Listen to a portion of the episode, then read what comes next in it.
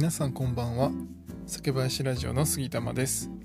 酒林ラジオでは日本酒を知らない方にも日本酒をちょっと身近に感じていただけるように日本酒の選び方やエピソード日本酒の銘柄紹介などをテーマにお話しするのが8割。あとの2割は次世代の酒屋さんを作るために Web 活用のお手伝いをしている中で面白いなぁと思った Web とかテクノロジーに関するお話を気ままにしていく番組です。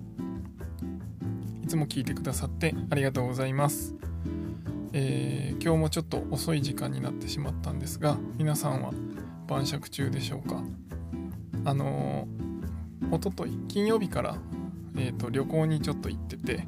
えー無事福岡に帰ってきました。はい。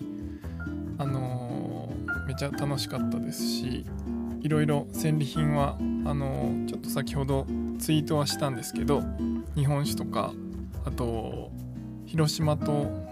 島根出雲の地ビールクラフトビールを買ってきたのでぜひ気になる方はちょっとツイッターの方も覗いてもらえればなと思います。で、えっと、今日のお話なんですが先日こんなツイートをしました。三室杉モダンライト羽屋モダンリッチ七本槍モダンリッチ松野司クラシックライト彦孫クラシックリッチラジオで言ってた分類はこんな感じになります。入りやすいのは右から順番。僕は松野司が好き。っていうツイートをしました。あの味わいの4つの分類を以前の配信でしてるんですけどあのこの分類一気にあの先日飲んだことがあったのであの分類とともに銘柄をせっかくなのでご紹介していきたいなと思います。で今回はフレッシュ感が特徴のモダン系に分類される日本酒についてご紹介します。まずフレッシュ感がある中でも飲み口がすっきりしていて日本酒の入り口として最適なモダンライトの分類にあたる日本酒をご紹介します。でまずモダンライトの分類で飲んだのは奈良県の今西酒造さんの三室杉ディオアビータっていう銘柄になります。正直最初飲んだ瞬間はえ結構甘いってなります。でもあの後味は結構すっきりしてるんですね。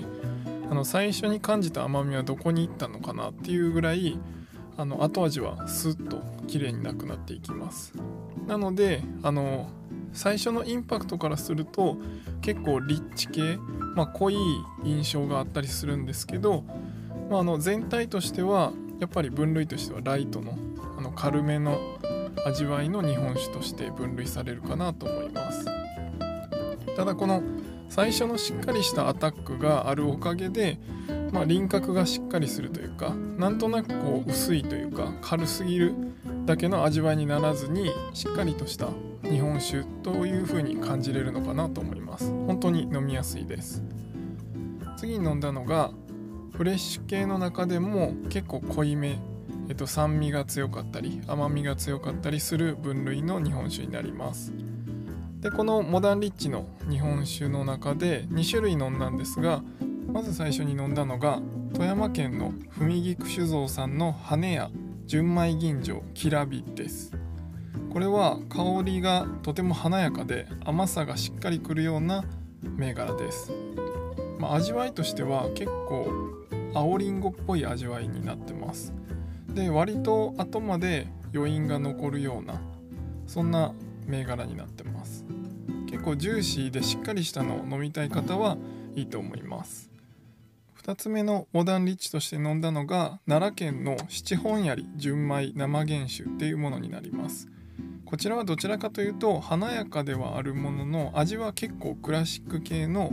うまみどっしり系になります。まああの養冷蔵品なのでモダン系になってるんですけど生原酒っていうこともあって結構フレッシュ感があってでキレもいいのでそこまであの旨味系ですけどあの重たすぎないっていう感じですね。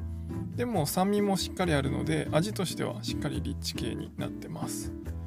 結構七本槍っていうこの銘柄はクラシック系で飲むことが多いんですけど、まあ、今回の生原酒はその良さも持ちつつ結構フレッシュ感もあってとても飲みやすかったです。以上がモダン系の3銘柄になります。もし興味があるものがあれば是非買ってみてください。僕は結構モダン系の入門としては今回ご紹介した中ではミムロスギディオアビータっていうのはおすすめです。あの甘さが最初感じれるのにすっきりして飲みやすいので、まあ、その面白さもあって是非一度試してもらいたいと思っています。今回はここまでにして次回は残りのクラシック系についてご紹介したいと思います。では次回の配信でお会いしましょう。最後までご視聴ありがとうございました。